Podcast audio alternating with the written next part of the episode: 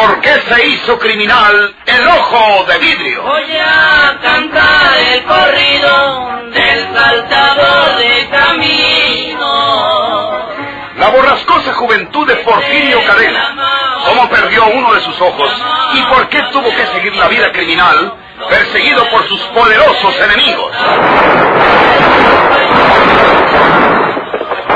Una nueva serie norteño, Don Rosendo Ocaña.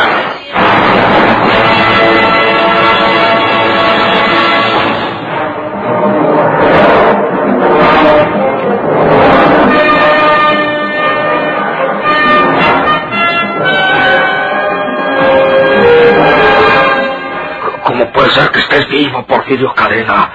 Entonces no fuiste tú el que enterramos yo y María Jesús en el panteón de San Luis. Por Hable más querido, don Florencio. Ahí por fuerita puede estar el gendarme que me acompañó hasta aquí y no quiero que oiga lo que voy a decirle. Yo sé bien que usted es inocente. Yo descubrí que el desgraciado que mató a María Jesús fue José Trinidad Sauzón. Pero el infeliz ya no vivirá para contar su crimen ni para seguir gastando el dinero que le robó a mi hermana después de matarla tan cobardemente. Pues, ¿Qué quieres decir, Porfirio? Ya mandaste al diablo a José Trinidad. Sí. Porfirio, pero entonces, ¿cómo va a probar que él mató a María Jesús? ¿No miras que me tienen sentenciado por eso? La única esperanza era que agarraran a José Trinidad y que le exigieran que confesara su delito. Pues ahora, ¿cómo puede hacer eso, Porfirio? Ya lo sé. Por eso he venido, don Florencio. Pero si yo me pongo a querer traer a José Trinidad hasta aquí con las autoridades para que confiese, tengo usted la seguridad que pasaba cualquiera de estas dos cosas. O se me pela por el camino, o nos agarra a los dos la policía. Pues sí, Porfirio. Ahora no queda más que una salvación para usted, don Florencio. Vámonos de aquí. Pues cómo, A fuerza. Hay en la oficina nomás un gendarme, el que me abrió aquí, y en la banca de afuera está otro. Eso es todo. A los dos los dominamos y los ponemos fuera de combate para que no chillen. Porfirio, mm, no iré a meter la pata. ¿Por qué? Pues, pues me hago de delito tú. Cuando uno huye, pues es porque tiene delito. Y si luego me agarran, ya no me van a creer cuando insisten que soy inocente. Fíjate bien lo que haces, Porfirio. No, no hay otro remedio, don Florencio. Oh, sí, Usted pero- sabe. Pero si se queda aquí, quién sabe si lorquen por la muerte de María Jesús, por una muerte que usted no debe.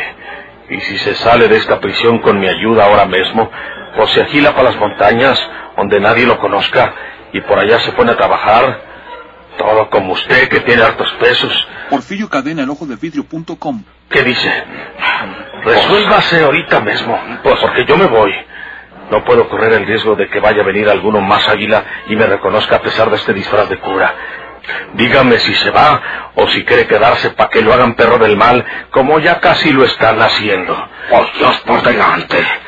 Vámonos, Porfirio. Sálvame. Sácame de esta injusta prisión. Yo no creo que me ahorquen siendo inocente. No se lleve nada. Lo encapillado, su sombrero y no más. Por fuera está un montón de leña. Agarre un buen garrote y cuando yo le haga plática al gendarme de la oficina, usted le cae por detrás y le suena en la cabeza con el palo. Y a dormir se ha dicho. Está bueno, está bueno. Y luego nos vamos para afuera. Con el gendarme de la banca hacemos la misma cosa. Yo le hago plática y usted le deje ir el garrotazo, ¿eh? Sí, Porfirio, sí. Véngase, véngase, muy águila. Sí. Porque el gendarme que me trajo hasta aquí puede estar ahí nomás por fuerita. Sígame. Sí, Porfirio, sí. Aguárdese tantito. Primero salgo yo. Y si el gendarme está ahí, le hago plática. Pero volteándome de aquel lado para que le dé la espalda a usted. Que no le tiemble la mano. No, no, Porfirio, no, no, no. Ahí está. Ahí está. Shh. Muy águila. Resignación y fe en Dios nuestro Señor, hijo mío, porque Él nunca abandona a los que sufren. Eh, Adiós, hijo mío. Adiós, padrecito, adiós. Voy a ponerle el candado a la puerta, señor cura. Con su permiso. Oye, hijito, eh, quiero recomendarte que tengas piedad de este pobre prisionero. Él dice que es inocente, figúrate. Todos dicen que son inocentes, señor cura. Pero, hijo... Pero todo el pueblo sabe que ese hombre mató a su mujer estrangulándola. Oye, hijo, eh, hazte para acá. Dígame. Que quiero decirte una cosa. Dígame. Dígame usted, señor cura. Es que... Ah. Muy bien, don Florencio. Véngase rápido, antes de que se vaya a dar cuenta de esto el otro gendarme que está por fuera de la banca. Véngase por la orilla de la pared. Sí, sí.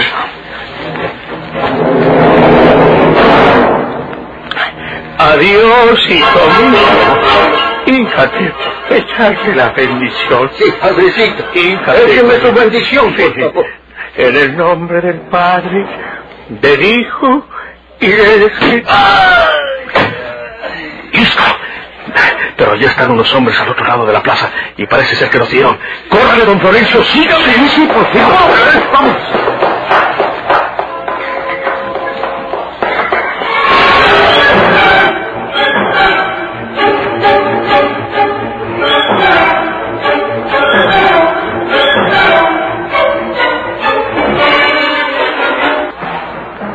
Fueron transcurriendo algunos días, mientras se iba olvidando el caso aquel del misterioso huésped del Hotel Casablanca.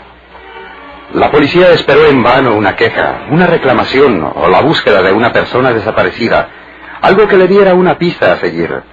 Leopoldo y Antonia devoraban todos los días, a mañana y tarde, los periódicos, esperando que fuera descubierto en algún lugar el cadáver de José Trinidad Sauzón. Pero nada aparecía en los diarios en ese sentido. La enamorada señorita Victoria Torres, tan lejos de adivinar la verdadera identidad de su prometido, esperaba llena de amor y de ansiedad la vuelta de su Porfirio leal. A veces por las noches, colocaba la mecedora de descanso sobre el patiecillo de su departamento y se dedicaba a soñar con los ojos abiertos.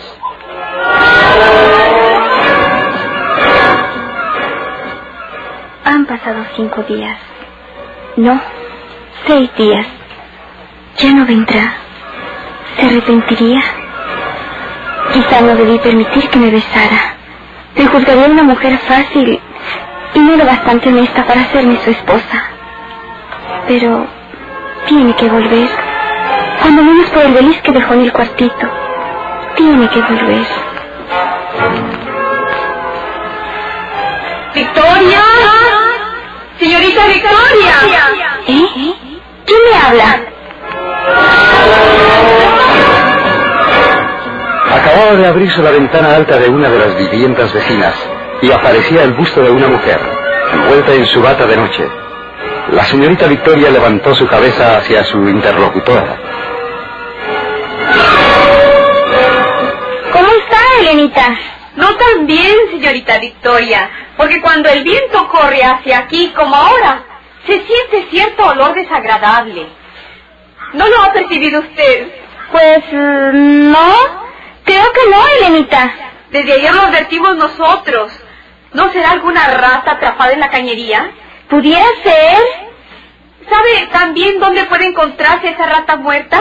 En el cuartito de sus cachivaches. Ahí, señorita Victoria, a mí me parece que de ahí proviene ese mal olor.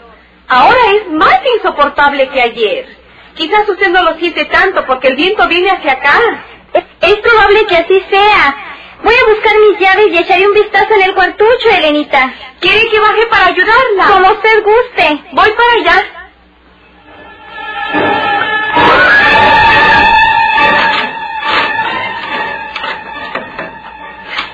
¡Uy! ¡Ay! ¿Ve usted cómo de aquí sale la fetidez? No puede tratarse simplemente de una rata muerta. Debe ser algo peor. Sí, déjeme encender la luz. ¡Ah! Mire, Victoria, este feliz que está arriba, fíjese en el piso. Ha estado escurriendo sangre. ¿Qué contiene ese feliz? ¡Ay! ¡Es insoportable esto! Dios mío.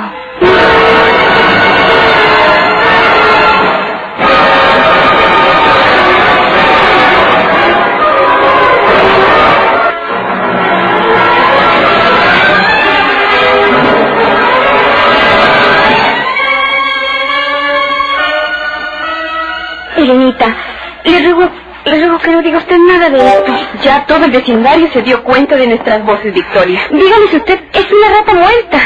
No le aconsejo que haga eso, Victoria. ¿De quién es ese beliz? Es mío. ¿Qué contiene? La mancha que se ve en el piso no puede ser otra cosa que sangre seca. Esa sangre estuvo escurriendo del beliz. ¿Qué hay en ese beliz?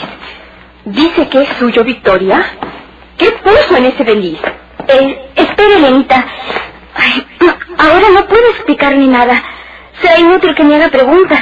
Pero yo le juro que no hay nada malo en lo que usted ha visto. Prométame que no dirá nada respecto al beliz. Yo me haré retirar de allí enseguida. Voy a llamar al portero, que es de confianza, y le diré que lo saque de ahí. Por favor, Elenita, dígales a las vecinas que se trata de una rata muerta. Ellas lo creerán. Hágame ese favor. Está bien. Voy a cerrar la ventana de mi departamento. La dejé abierta y el mal olor va a penetrar a mi casa. Usted sabe lo que hace, Victoria.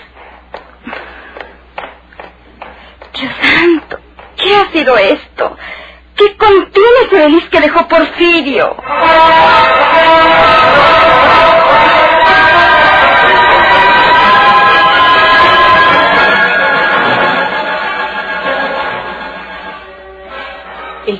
De la policía está aquí en la portada.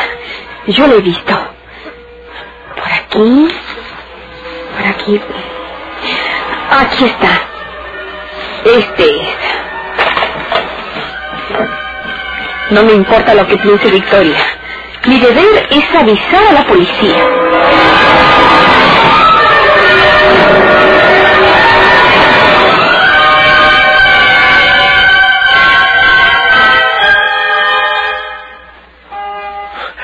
Lleva todo lo que necesita, don Florencio. Sí, Porfirio. Dinero, su pistola, cartuchos. Todo lo agarré ya, Porfirio. Bueno, don Florencio, en ese caballo llega a la estación de San Juan muy pronto. A tiempo para agarrar el tren que pasa a mediodía. Siga mi consejo, don Florencio. Váyase a tierras muy lejos y póngase a trabajar por allá. Póngase otro nombre para que no den con usted si lo exhortan como tienen que hacerlo. Sí, sí. Y si no nos volvemos a ver, Dios que lo ayude. Gracias. Adiós, Porfirio. Este asunto está arreglado. El maldito José Trinidad ya está donde debe estar, en los infiernos. Don Florencio está libre. Es cosa de él que no lo agarren. No más una cosa tengo que hacer para irme yo también a tomar el tren. Pero yo necesito viajar en la noche.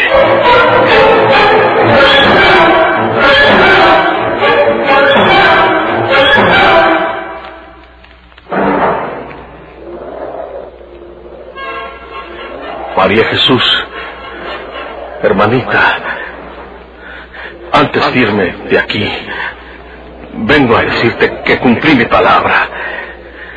Te dije que tenía que castigar al infeliz que te quitó la vida cobardemente y ya está hecho. Ya estuvo, hermanita. Tú me decías las mismas palabras de nuestra madre. ¿Para qué es tanta sangre, Porfirio? Pero es que yo no he podido evitar esa sangre. Perdóname, hermanita, y, pídeles a los demás que me perdonen. No quisiera hacerle mal a nadie, pero todavía me falta castigar a los desgraciados que asesinaron a Juana Tobar.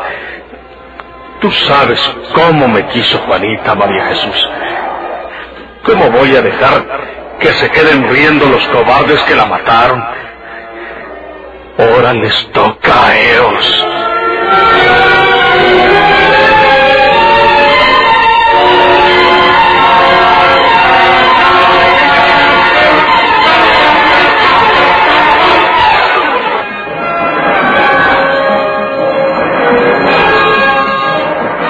Leopoldo, no despertaremos sospechas haciendo que nos sirvan los alimentos en nuestras habitaciones, pudiendo pasar al comedor como los demás huéspedes.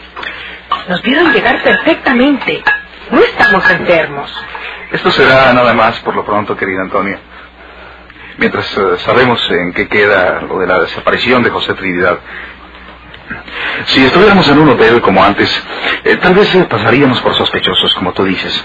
Pero en una casa de huéspedes como esta que hemos elegido para refugiarnos temporalmente, eh, nadie puede tomarnos por sospechosos. Ese hombre ese asesino se cansará preguntando por teléfono a todos los hoteles por nosotros. Y no nos encontrará. Eh, por eso he querido que nos metamos aquí. Es verdad que nos registramos con otros nombres, pero nuestro enemigo puede preguntar describiendo nuestra afiliación. Por eso quiero que no nos vean mucho estas gentes por ahora. Eh, por eso he ordenado que nos sirvieran el desayuno aquí en nuestras habitaciones. ¿Cuál sospecha podemos inspirar? Venimos cansados, no conocemos a los demás huéspedes y, y queremos estar solos. Tú tienes eh, aspecto de espanto, Antonia. Es mejor que conservemos nuestro valor. Aunque no quiera una pensar en cosas trágicas, la tragedia se cruza en nuestro camino. Me puse a leer el periódico que compraste cuando esperábamos el auto. Y lo primero que leí fue una noticia macabra que viene en la última página con caracteres alarmantes. El crimen del Beliz, dice. Oh, Se trata de un Beliz que una señorita, creo que se llama Victoria, tenía en un cuarto de triques. Ayer los vecinos advirtieron un olor nauseabundo que provenía del cuarto de triques. Hicieron que esa señorita lo abriera y en un Beliz encontraron, hecho trizas, Sí. como por un diabólico carnicero, el cadáver de una persona. ¿Hombre o mujer? No lo saben aún. Dice el periódico que los médicos oficiales van a examinar esos restos para determinarlo. Estar en esta situación y luego leer esas cosas que parecen historias fantásticas. ¿Y para qué leías esa noticia? Tú sabes para qué. No es posible que ese asesino Porfirio Cadena haya hecho esa carnicería con José Trinidad Sauzón. No, estamos en la capital, querida. Aquí pasan crímenes espeluznantes todos los días. Te vas a volver loca si tratas de asociar cada crimen capitalino con la suerte de José Trinidad. No puede haberle sucedido eso de el crimen del Beliz. No, Porfirio Cadena no se tomaría el trabajo de andar empacando en un beliz a su víctima. ¿Para qué? Ese hombre mata, asesina y huye. Siempre lo ha hecho así, de acuerdo con lo que sabemos de él. Tranquilízate y olvida ese crimen del beliz. Sabe Dios qué desdichado tendría por mortaja un viejo beliz.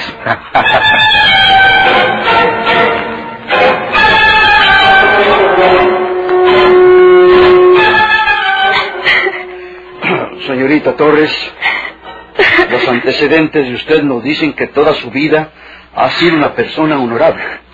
No tiene usted la más leve falta policíaca en nuestros archivos. Es usted una dama, toda una dama. Entonces, ¿por qué pretende encubrir a un criminal? Yo no encubro a nadie, señor fiscal. No. Entonces, ¿por qué se hallaba en su departamento ese beliz, ocultando un crimen? ¿Usted puso ahí ese beliz? No, ¿No lo puso usted? Entonces, ¿quién lo puso?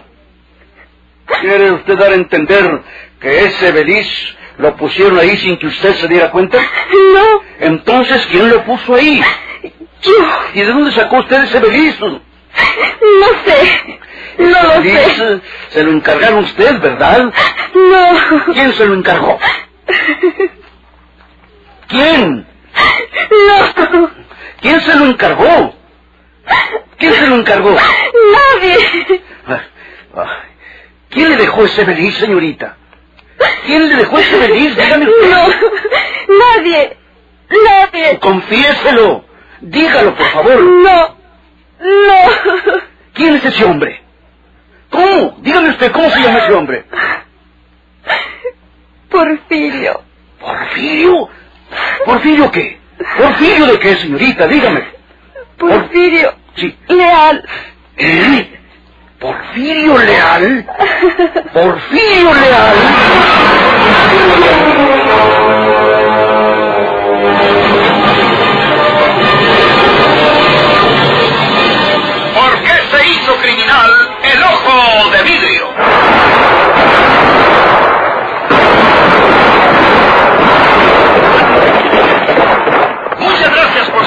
atención. Sigan escuchando los vibrantes capítulos de esta nueva serie rural. ¿Por qué se hizo criminal el oso de vidrio? Se disfrazaba de arriero para asaltar los poblados. Poblándose del gobierno, mataba a muchos soldados, nomás blanqueaban los cerros.